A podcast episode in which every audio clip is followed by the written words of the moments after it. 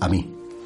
Esa invitación de Jesucristo de que nos movamos hacia Él, que nos acerquemos hacia Él, que no le tengamos miedo en definitiva, es una invitación que a lo mejor a algunas personas les puede parecer que un Dios tan distante, que un Dios tan lejano, que un Dios, entre comillas, que vivió hace dos mil años, y sin embargo Jesucristo está muy por encima del tiempo y Jesucristo está mucho más próximo de lo que queremos. Es más, esa proximidad de Jesucristo en muchos lugares se ha conseguido descubrir a través de la presencia y de la persona de su madre, la Virgen María. Hoy celebramos en todo el mundo y en España de un modo muy especial Nuestra Señora la Virgen del Carmen, esa estrella de los mares, esa Virgen María que está tan vinculada a primero a Jesús, que nos muestra a Jesús, y después a ese santo escapulario, ese escapulario que es como un vestirse de Cristo, llenarse de Cristo y poner nuestra vida bajo la protección de Cristo.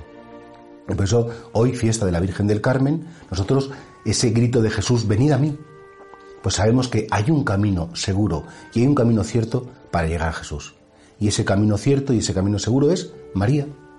María que además Jesús quiere que en el momento más importante de su vida, que es cuando va a entregar su espíritu definitivamente al Padre, Hijo, esta es tu madre. Mujer, este es tu hijo. Quiere Jesús que tengamos un vínculo tan intenso, tan profundo, como el que tenemos con el mejor de las madres. Y por eso Jesús nos regaló a María en el momento de expirar para que supiéramos que María era siempre esa fórmula, ese modo, ese camino para llegar a Él y encontrándonos con Él, por supuesto en su humanidad santísima, llegar al corazón del Padre y conocer ese misterio del amor de Dios por la humanidad.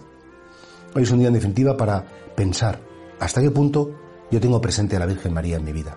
Porque es voluntad de Cristo que la tengamos presente. María no sustituye a Dios. De hecho, algunos cristianos no católicos nos reprochan, ah, que es que le hacéis mucho caso a la Virgen, es que ponéis a la Virgen en lugar de Dios. No es verdad. Solo Dios es Dios.